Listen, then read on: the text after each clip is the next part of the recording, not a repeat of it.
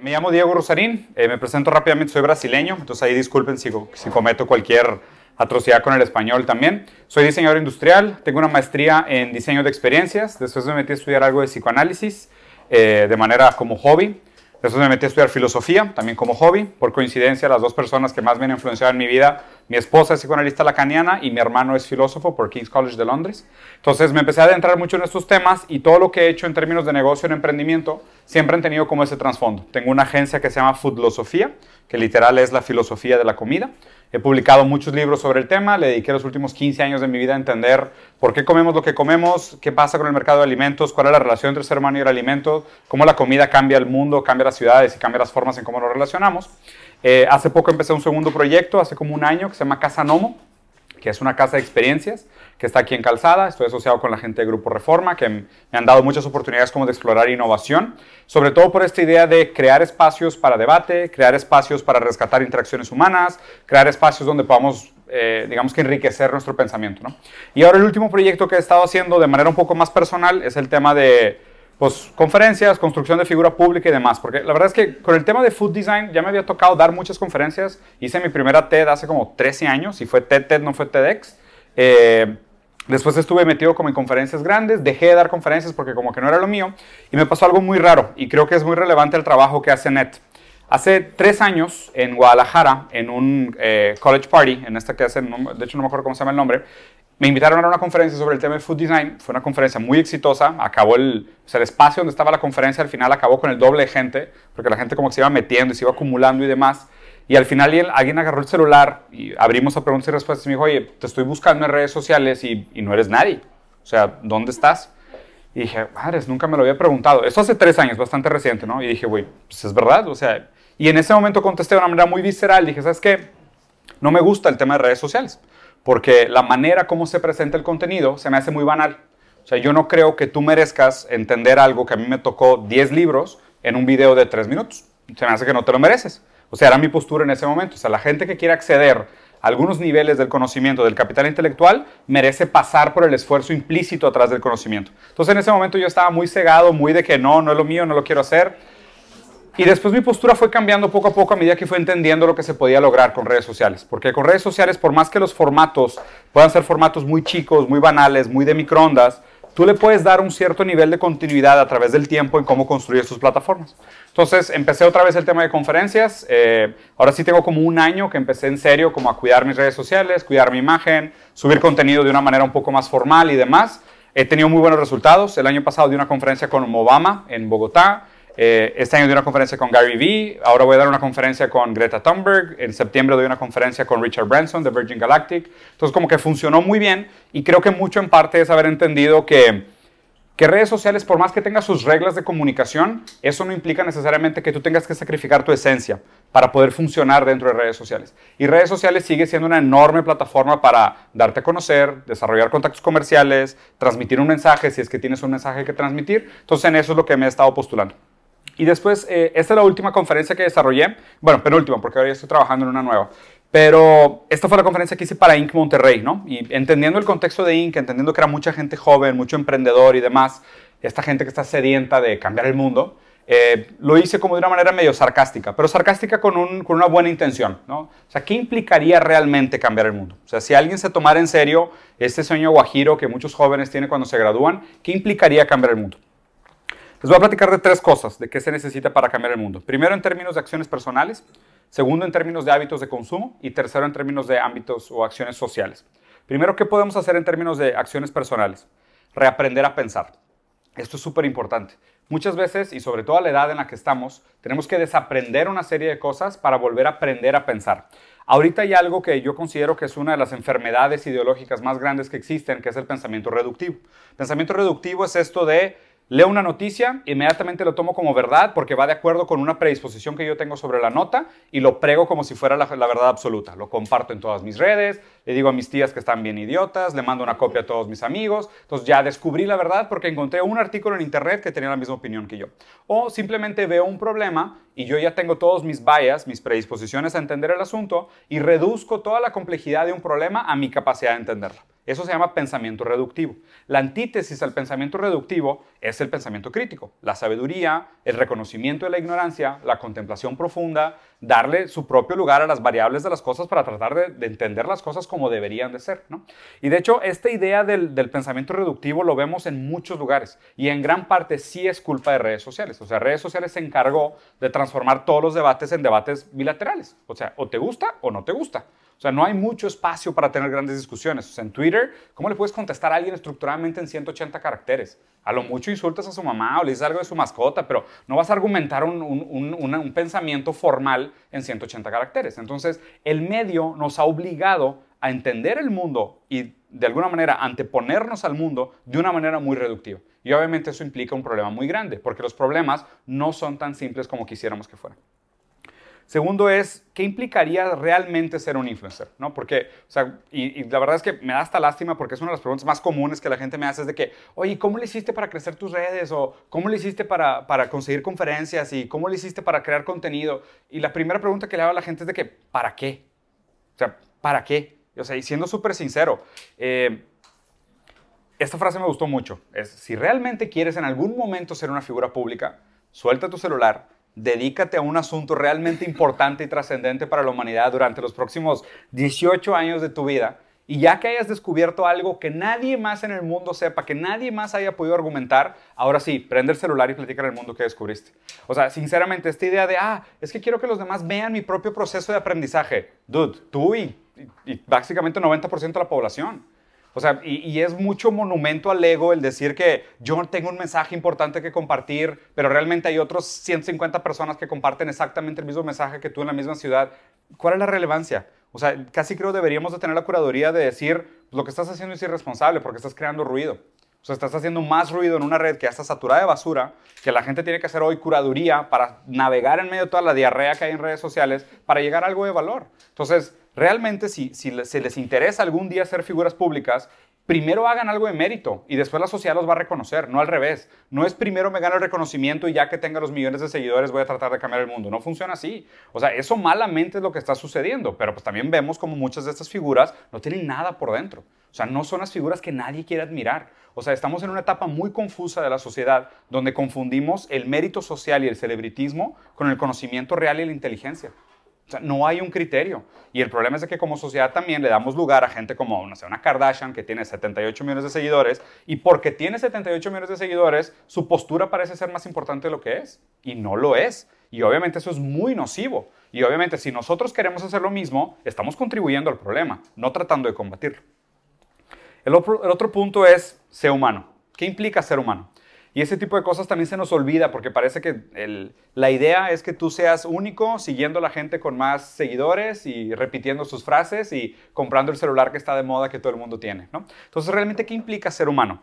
Ser humano es esta idea de tolera la frustración, navega a gusto en la ambigüedad, ten dudas de ti mismo, no te sientas tanto, ¿Sabes? Relájate, acepta que no tienes todas las respuestas, no repitas un mantra como si fuera la respuesta a todas las preguntas del mundo. O sea, acepta la ignorancia. De hecho, Aristóteles es el que decía, un hombre no puede aprender aquello que cree que ya sabe. ¿Okay? Traten de, o sea, incorporen esto en su, en su pensamiento de todos los días. Si tú llegas a leer un libro, o a leer una noticia, a un empleo nuevo, a un emprendimiento nuevo, creyendo que ya lo sabes todo, no te cabe conocimiento nuevo porque va en contra de tu presuposición de que ya sabes. Y el ser humano es terco, egoísta y narcisista y le duele reconocer sus errores. O sea, hay un mundo de gente que puede votar por el presidente equivocado y en el momento votó con él por mucha convicción, después lo ve en el poder, ve que está haciendo puras estupideces y no es capaz de reconocer que se equivocaron. No porque no lo vean o no estén de acuerdo que se está equivocando, sino por no exponerse como ignorantes. Y, realmente ese exponerte como ignorante es parte del ser humano. O sea, parte del aprender es darte cuenta cuáles son las cosas que estás haciendo que están mal, que necesitas progresar. El siguiente punto es, eh, no hacer nada también es un acto. ¿okay? Ahorita hay, una, hay una, una postura ideológica muy posmoderna que es esta idea de no te preocupes, ocúpate. Es no, te pongas a pensar, no, no te estés haciendo marañas mentales, no te metas a fondo en tus propias ideas, no te dejes ir por el rabbit hole, o sea, ponte a hacer cosas, actúa, ¿sabes? Haz cosas, mañana empieza, limpia tu cuarto, estudia otra cosa, vete de viaje, actúa, actúa, actúa, actúa. Hay una frase en filosofía que siempre me ha gustado mucho que es, tengan cuidado, hombres de acción, porque ustedes son meros instrumentos de los hombres de pensamiento. Y eso es verdad. Si tú no pensaste las acciones que estás tomando, alguien las pensó por ti. Piensen en este sentido. Si tú quieres ser el arquitecto de tu propia vida, tú quieres diseñar tu propia vida, pero no te has dado la tarea de hacer ese proceso de interiorización, de, de, proyección, de visión, de planeación de lo que quieres hacer con tu vida, que requiere mucho no acto, alguien más está tomando esas decisiones por ti. La presión social que te dice, oye, ya, tienes 30, cásate. O sea, ya, güey, tienes 35, ¿dónde están los hijos? O sea, oye, tu primer negocio, ¿qué onda? Renuncia.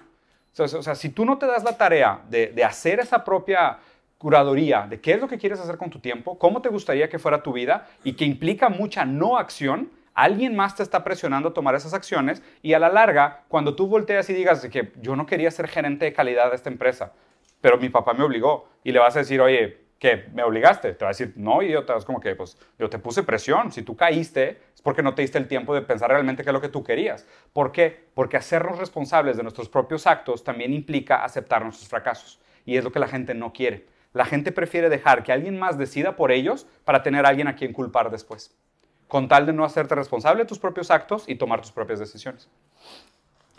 Siguiente punto que es sumamente importante es aprender a debatir. Creo que es, es, una, es algo que se ha perdido mucho en la modernidad.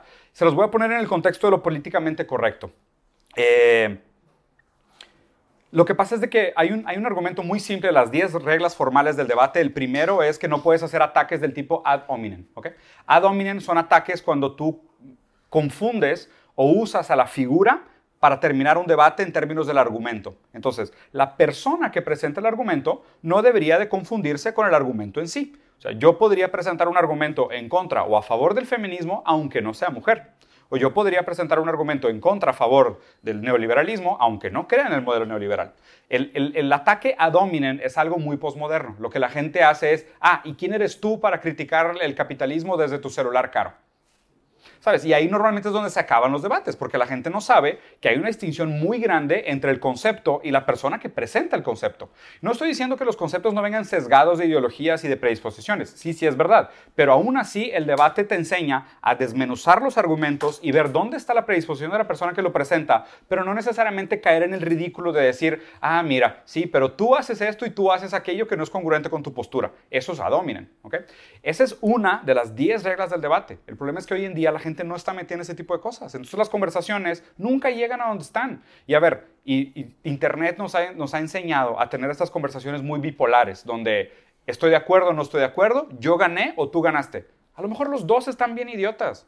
A lo mejor ninguno de los dos tiene razón y muy probablemente la verdad está en un tercer lugar. O sea, la verdad no tiene que estar escondida en un debate entre dos personas. O sea, la idea de que alguien tiene que ganar un debate es, es muy primitivo. O sea, no funcionan así las cosas. La verdad siempre es mucho más compleja que ello. Y aprender a debatir es algo que a todos nos vendría muy bien, porque los problemas difíciles, los problemas que realmente nos deberían de importar, están escondidos atrás de, de debates muy complejos, que hoy en día veo a la gente cada vez menos preparada para tener esos debates. Otro punto muy importante que tal vez sea casi contraintuitivo es esta idea de que existe una relación muy, muy rara y muy paradójica entre los cambios micros y los cambios macros.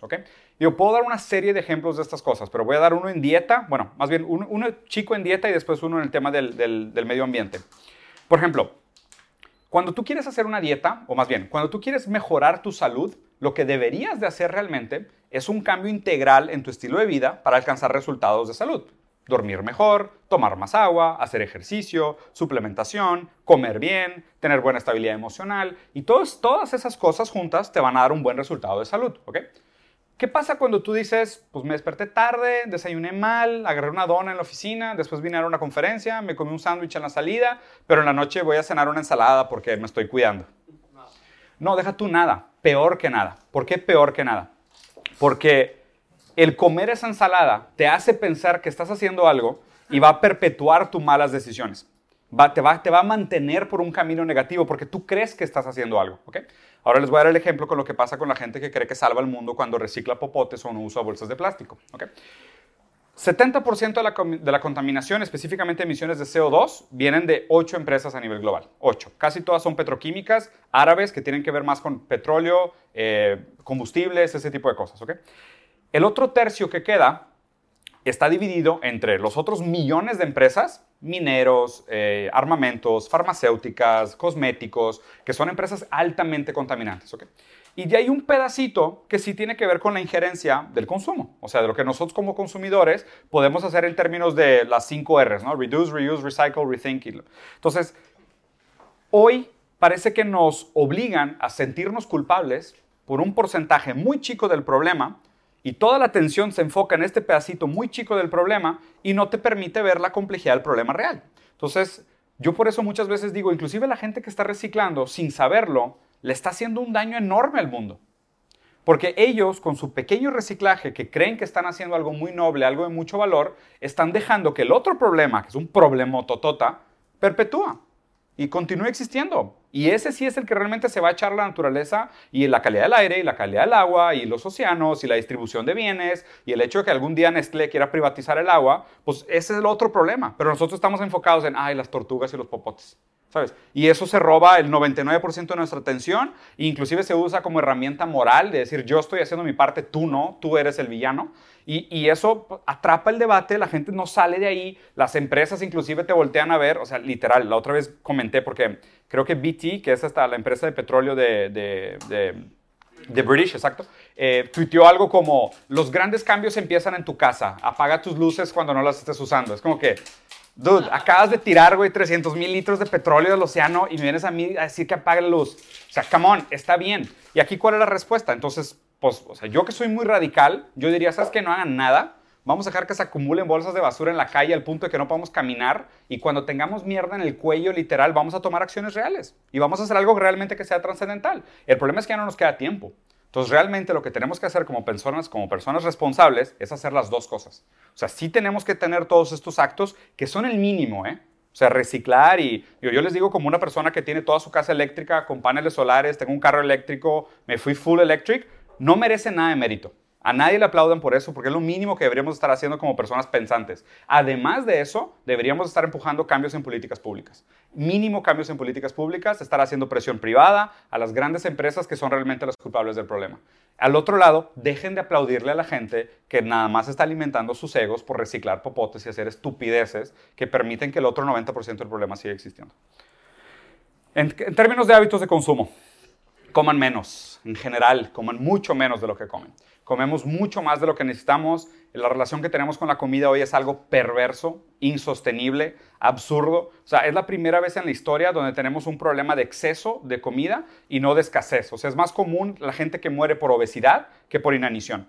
México es un país que es número uno en obesidad infantil y número dos en obesidad adulta. Otro dato súper lindo. Las cuatro enfermedades que más matan en el mundo, heart disease, diabetes, Alzheimer y cáncer, las cuatro son food related. Las cuatro.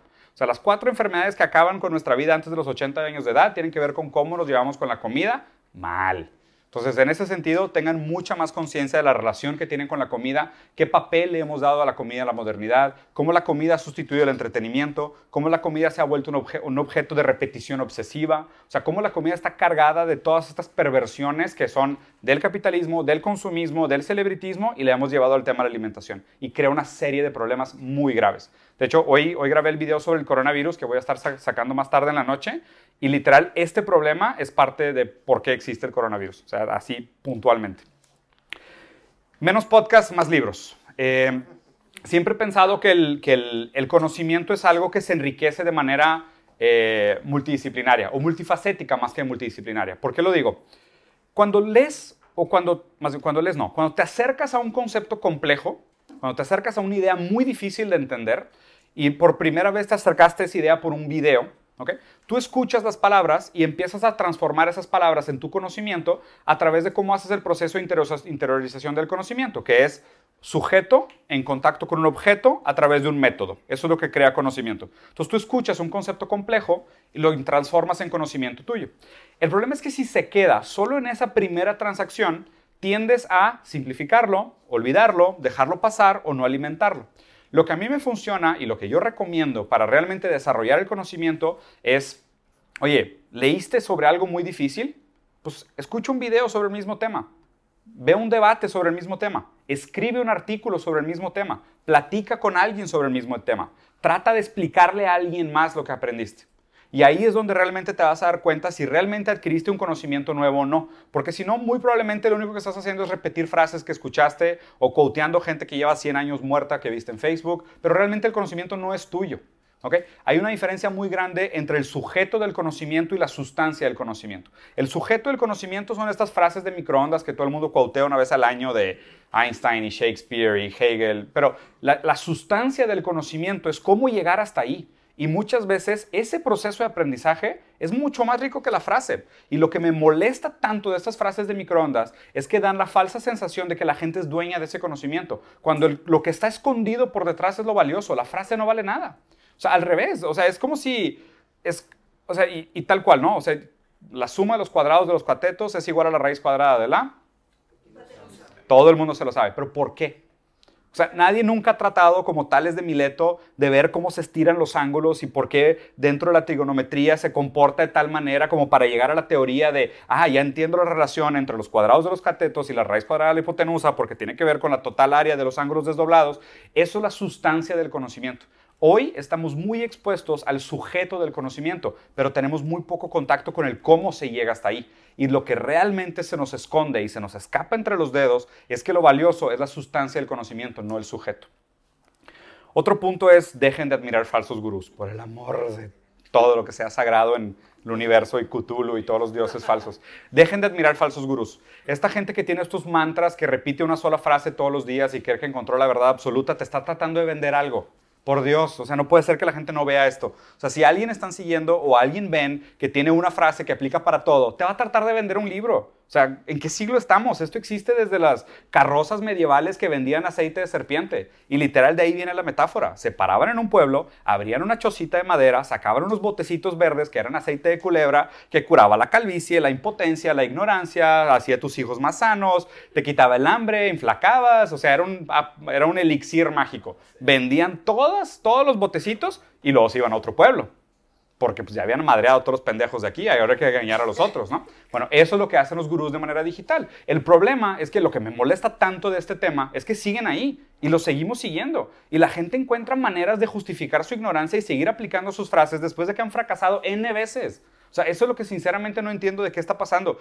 ¿Será que estamos tan descabidos de responsabilidad que con tal de no hacernos cargos de nuestra vida, seguimos a quien sea y les damos la razón y la dirección de nuestra vida al otro? O sea, no puede ser que hemos llegado a ese nivel de responsabilidad. O sea, eso sí les puedo decir, denle un follow a mucha gente. Les aseguro que mucha gente a la que sigue no les agregan nada. O sea, peor, they're holding you back. mucho más de lo que creen. Eh, valor en el arte. Esto se me hace un tema súper importante y mientras más, lo, mientras más lo pienso, creo que, creo que es algo que debería ser más valioso, ¿no? Y el arte es algo difícil de encontrar. O sea, no hablo de este art pop que se volvió otra herramienta de otro objeto de consumo banal, sino hablo del arte real, el arte como una reflexión más trascendental de lo que es captable por el espíritu humano. Se lo voy a tratar de explicar con una metáfora. Alguien me explicó una vez, si tú quieres, o sea, antes se decía, para entender Inglaterra victoriana, tú tienes que ver toda la obra de Shakespeare. Y a través de la obra de Shakespeare vas a entender Inglaterra victoriana. Realmente no, es al revés. Si quieres entender a Shakespeare, tienes que entender toda Inglaterra victoriana. Shakespeare fue capaz de percibir algo y tangibilizar algo mucho más eterno, mucho más trascendental que toda la historia de Inglaterra en aquella época. ¿Por qué? Porque el arte lo que hace es que es subversivo al lenguaje. Subversivo quiere decir que de alguna manera hace un movimiento como antagónico de cuestionamiento contra lo tradicional. Entonces, si están pasando una serie de cosas en la calle que nos molestan y no podemos quejarnos, ya sea por lo políticamente correcto, Twitter no me deja escribir ese tipo de cosas, ¿sabes? No me puedo quejar, existen los memes. Los memes son como un tipo de arte que escapa el lenguaje, que nos permiten comunicarnos sobre cosas que normalmente no podríamos comunicarnos. Entonces, en ese sentido, el arte es importante, porque el arte muchas veces te hace reflexionar sobre atributos callados, transversales y trascendentales de la cultura. Entonces, mientras más tengamos esa exposición al arte, más estamos expuestos a esos gritos callados de la sociedad. Inclusive atrévanse a hacer arte, porque muchas veces con el arte puedes expresar cosas que tradicionalmente no puedes. Se supone que el arte es algo muy bueno que conforta a los disconfortados y disconforta a los confortados. Piensa global y actúa local. Eh, este es un caso que me tocó en primera mano porque trabajé mucho tiempo en el mercado de alimentos. Eh, es una historia un poco fea, pero bueno, ni. Ustedes quisieron venir, no les oigo. Eh, esta es una niña que vive en India y ella trabaja o ella vive en un lugar en India donde pasan dos cosas muy casualmente. Una es que, digo, la, religión hindú, la creencia hindú, la teología, es politeísta y antropomorfa. O sea, politeísta quiere decir que tiene muchos dioses, antropomorfa quiere decir que tienen atributos humanos. Entonces, hay una diosa en específico que es la diosa del baile en, la, teología hindú. Estas diosas del baile lo que hacen es entretener a los gurús entre las clases que dan en los templos. Entonces, los gurús están hablando de teología y demás, y entre los descansos, estas niñas son las que se meten a bailar estos bailecitos hindús muy bonitos, ¿no? El caso es que las familias encargan niñas a estas diosas hindús a que se vayan a vivir a los templos. Fast forward 400 años eh, y estas niñas se vuelven prostitutas infantiles, porque pues, no hay mucho dinero, no hay mucho que hacer en los templos, cada vez hay menos turistas que van a hacer esos retiros espirituales, las niñas acaban en prostitución infantil. Coincidentemente, eh, en esa misma región es donde están los mayores campos de plantación de caña de azúcar de India. Entonces pasa algo bien chistoso. El hombre que trabaja 14 horas cosechando azúcar en esos campos, gana una miseria. Pero una miseria, inclusive para estándares chinos, ganan muy mal. Pero sabe que el fin de semana se puede acostar con esta niña por 15 rupias. Entonces, pues no está tan mal en su sentido de vida. El problema es que eso afecta el costo del azúcar. Entonces, India puede vender azúcar muy barato, subdiciado por el abuso sexual de esta niña, perpetuado por la teología, transformado en, en producto de consumo que llega a la bolsa de valores y dice, oye, qué barato está el azúcar de India, hay que competir, pero qué barato es comprar azúcar en Starbucks o en el supermercado, porque el límite inferior negativo lo pone el azúcar de India que está subsidiado por el sufrimiento de esta niña. ¿Qué significa pensar global y actuar local? A mí me parece que uno de los mayores cinismos de la modernidad es sentirnos desconectados del sufrimiento ajeno, siendo que la economía es globalizada. Y les voy a poner el ejemplo del coronavirus, que fue lo que expliqué hoy en la mañana. China hace, hace algunos años legalizó el consumo de proteínas animales exóticas. Eso quiere decir, cómanse a los osos, cómanse a los murciélagos, cómanse a los patos, cómanse lo que sea, lo que se topen se lo pueden comer. ¿Por qué? Porque la gente es muy pobre, porque la proteína tradicional es muy cara en India. Entonces estos wet markets, los mercados de animales exóticos, son granjas informales, donde viven osos apilados y venden carne de oso. Pero el problema es que no hay regulación. No hay una tecnología sobre cómo debería ser una granja de osos. Sabemos cómo se crían los patos y hay best practices. No sabemos qué hacer con los osos. Entonces, China, en vista de mantener su competitividad económica como país manufacturero, cae en estas medidas desesperadas de legalizar el consumo de animales exóticos. Y tanto el SARS como el coronavirus son enfermedades que se transmiten de animal a humano. Y probablemente en el mercado de Wuhan, donde empezó el coronavirus, porque alguien se echó una sopa de murciélago, es porque nuestros celulares salen bien baratos. ¿Sabes? O sea, fingir que esa conexión no es real es lo más hipócrita que existe en esta sociedad. Es lo más hipócrita que hay. O sea, sinceramente, digo, si, si, quisiéramos que los celulares fueran fair trade y fueran, o sea, si su costo fuera representativo del costo de mano de obra local, costaría 50 mil pesos un celular. No, me la bañé. 5 mil dólares, ponle. 100 mil pesos. Pero no, pues nos conviene que esté allá al otro lado del mundo. Entonces, ¿qué hacemos? Levantamos muros, ponemos leyes de migración, no arancelarias, porque queremos seguir haciendo el trade, pero no queremos que vengas a mi país. O sea, es qué bueno que Centroamérica tenga mano de obra barata, que les pueda comprar su materia prima y prostituir sus, commodities, pero no vengas. Entonces, ese es el tipo de cinismo que nos obliga a pensar global y actuar local. O sea, y piensen ustedes, la gente que trabaja en compras, en procurement, seguido es de que, oye, no manches, consigue proveedores más baratos. Y pues te vas a donde sea, porque tienes que mantener la competitividad, tienes que proteger tus márgenes y la gente lo hace en vista de, ah, no, es que estoy protegiendo los empleos. Digo, si se está muriendo alguien, está muriéndose lejos, ¿no? En filosofía existe esta premisa del de el alcance de un brazo, que era de una persona, por ejemplo, si un bebé se está ahogando enfrente de ti, y literal en un charco enfrente de ti, y está al alcance de tus brazos, te agachas y lo levantas. Si un bebé se está ahogando en Asia, pues dices, pues ni modo, ¿qué voy a hacer? El problema es que hoy en día con el conocimiento que tenemos y con el alcance que tiene redes sociales, pues ya no está tan lejos. O sea, cada vez es más evidente. Podemos fingir que no sabemos, pero ya no podemos decir que no es cierto. O sea, podemos decirnos la mentira de que, ay, bueno, no puedo hacer nada, no hay opción, ojalá haya alguien algo al respecto, pero decir que no tienen conexión, eso sí me parece inaceptable. Llegamos al último, que es el tema de acciones sociales. El optimismo perpetúa la mediocridad. Esta foto es real, ¿eh? O sea, son unos güeyes jugando golf en la última vez que hubo, hubieron incendios en California. Eso es real. ¿Por qué el optimismo perpetúa la mediocridad? El optimismo, según la Real Academia Española, es esta predisposición a ver las situaciones desde su mejor ángulo. Ese es optimismo según la Real Academia Española. Si cada quien tiene su definición de no, el optimismo para mí es esto, a nadie le importa. El segundo es, ¿por qué el optimismo perpetúa la mediocridad? Porque el cambio viene de la insatisfacción. O sea, el cambio viene de la gente que no puede tolerar la realidad en la que está. Entonces, el primer hecho que necesitamos para que algo cambie es quejarte de lo que tienes. O sea, un verdadero optimista en el sentido de que yo espero que el mundo sea mejor y estemos aspirando a una utopía, son las personas que saben de que las cosas están bien, pero podrían estar mucho mejor. ¿Por qué el optimismo perpetúa la mediocridad? Porque la gente optimista delega la responsabilidad. O sea, esto me rompió el corazón ahora que fui a dar la conferencia con Obama, que es una persona que respeto, que hizo muchas cosas increíbles, pero en su conferencia le preguntaron de que, oye, ¿tú qué les dices a tu hija, a tus hijas, referente al futuro? ¿A qué les espera en el futuro? Y él dijo, yo le dije a mis hijas que no se preocuparan, que hay grandes personas trabajando y pensando sobre el futuro del mundo. Me parece muy irresponsable, que es como decir, tú no te preocupes, alguien más lo va a hacer. Si todos pensáramos así, pues nos lleva a la fregada.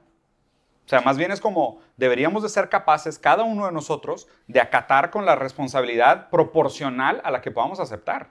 Y lo que deberíamos de retribuir a la gente es proporcional a la responsabilidad que acaten del cambio. Si tú eres responsable, si tú eres capaz de tolerar un alto nivel de responsabilidad sobre el bienestar de los demás, tú mereces un mérito. Si tú no eres responsable por la, por la calidad de vida de los demás, tú no mereces mérito. Entonces, en ese sentido, los optimistas delegan esa responsabilidad a los demás. Que me lleva al siguiente punto la negatividad es necesaria. Eh, como que está muy de moda ahorita, sobre todo el tema de redes sociales, de, ah, encuentra tu, propósito y mi propósito es que los demás encuentren su propósito y todas esas estupideces de mis valores y mi yo, mi yo de verdad. Y cualquier psicólogo te dice que eso es bullshit, o sea, que eso realmente no existe, o sea, eso es, cosa de coaches y de, ¿sabes?, postmodernismo banal. Eh, lo que sí es real es que la única cosa que le da sentido a los propósitos son los obstáculos. Cuando una persona tiene un obstáculo, algo que te duele, algo te molesta realmente, realmente vas a tener un propósito de cambiarlo.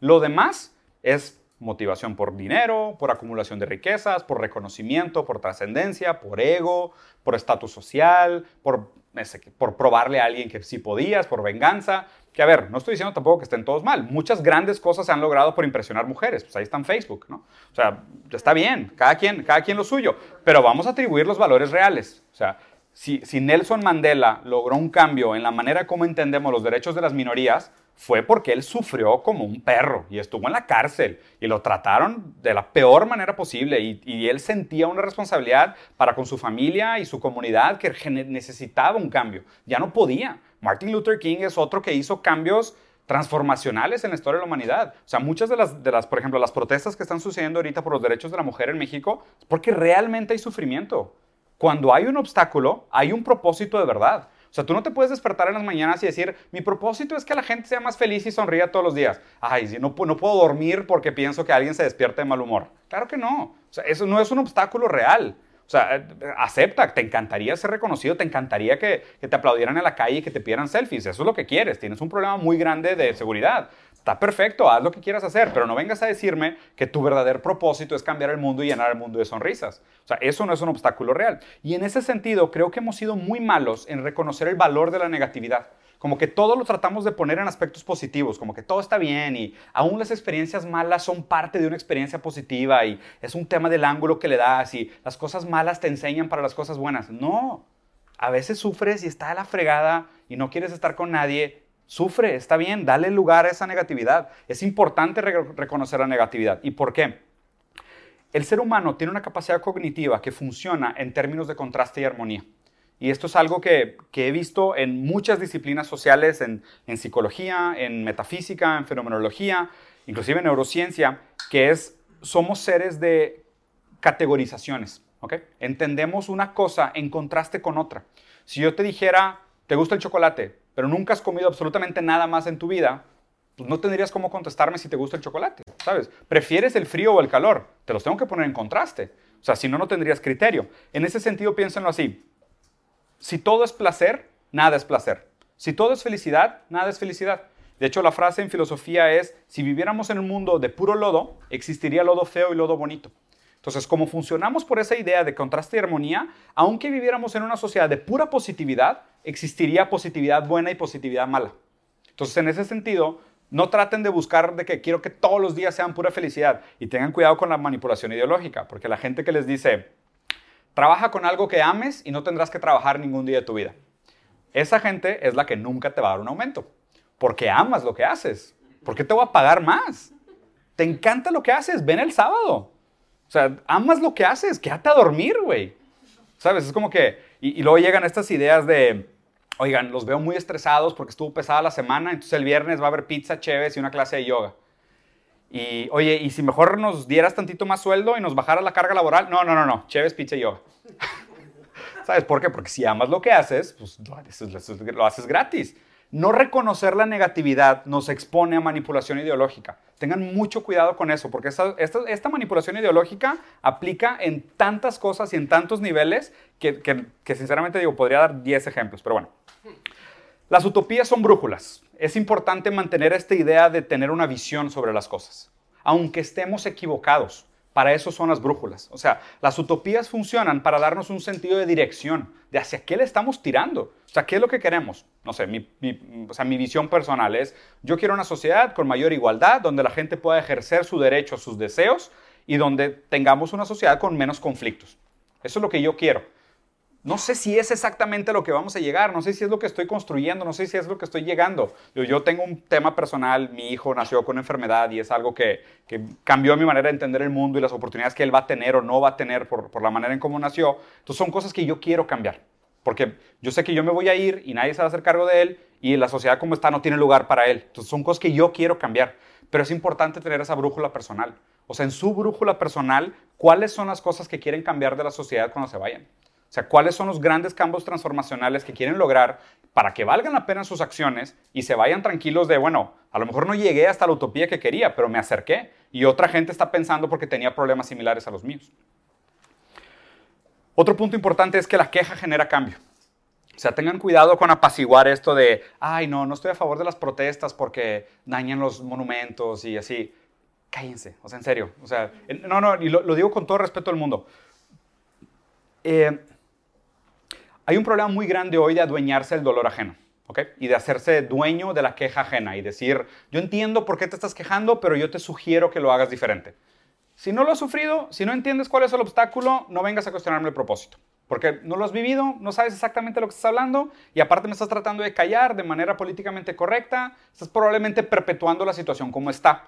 O sea, piénsenlo así. Si no sé si han visto el meme que salen unos chavos en el muro de Berlín y unos güeyes de que rompiendo el muro de Berlín a martillazos y otro de que, oye, pero cuidado porque mañana van a tener que venir a barrer el muro y estás seguro que es la mejor manera, mejor vámonos al frente del, parlamento fascista a proponer nuestra propuesta de soluciones. Como que, ¿cómo, güey? O sea, es, es absurdo, ¿sabes? O sea, creo que durante mucho tiempo en la historia volteamos a ver hacia el pasado, hacia las atrocidades que cometimos como sociedad con vergüenza. O sea, tú hablas con un alemán sobre la Segunda Guerra Mundial y les da pena hablar. O sea, todavía es un tema revoltoso. Hablamos sobre el tema de la esclavitud y es algo penoso, ¿sabes? O sea, yo creo que lo que estamos viendo ahorita con el tema de igualdad de género es algo que en el futuro vamos a ver con mucha pena. En serio, hagan cosas pensando en cómo sus nietos los van a voltear a ver, en cómo reaccionaron con este tema, porque va a ser algo penoso, de mí se acuerdan. O sea, y creo que, por ejemplo, de la misma manera, ahorita cuando ven a alguien con un cigarro, que dices de que, oye, vete a fumar afuera, ¿sabes? O sea, qué asco. Creo que lo mismo nos va a pasar con los celulares. O sea, esta idea de que alguien está platicando y alguien no suelta el celular, en el futuro la gente va a decir de que eres un maleducado, no tienes vergüenza, pésimo hábito, vete a hacerlo otro lado. O vamos a estar con el cerebro completamente en la nube y nada de esto va a tener ningún significado. El otro punto es que los límites son importantes. Eh, si no tuviéramos límites, eh, no habría prioridad. Entonces, es importante, en filosofía se llama memento mori, que es esta idea de recordar que nos vamos a morir. La importancia de saber que te vas a morir, se te va a acabar el tiempo, que muchas de las cosas a las cuales hoy tú le dedicas una gran cantidad de tu tiempo, a la larga son irrelevantes, intrascendientes, a nadie le importa. O sea, mucha, lo que pasa es que se dice en esta sociedad que la persona que cree que el dinero puede conseguirlo todo, está dispuesta a hacerlo todo por el dinero. Y eso es un problema muy grave ideológico. ¿Sabes? Nosotros pensamos de que, no es que si tuviera suficiente lana, podría ser el cambio que quiero hacer. porque necesito la lana primero, ¿no? O por otro lado es de que, no, es que si tuviera suficiente fama, podría hacer lo que quiero hacer y lo condicionas como un segundo paso después de aquel. Pero realmente el primer paso nunca llegas. Porque y hay, hay, documentales en Netflix bien interesantes sobre el tema. La gente que llega al billón de dólares les dicen de que, oye, qué padre, llegaste a un billón de dólares y ahora qué quieres? Quiero dos. Y luego cuando tienen dos es de que, oye, ¿y ahora qué quieres? Quiero diez.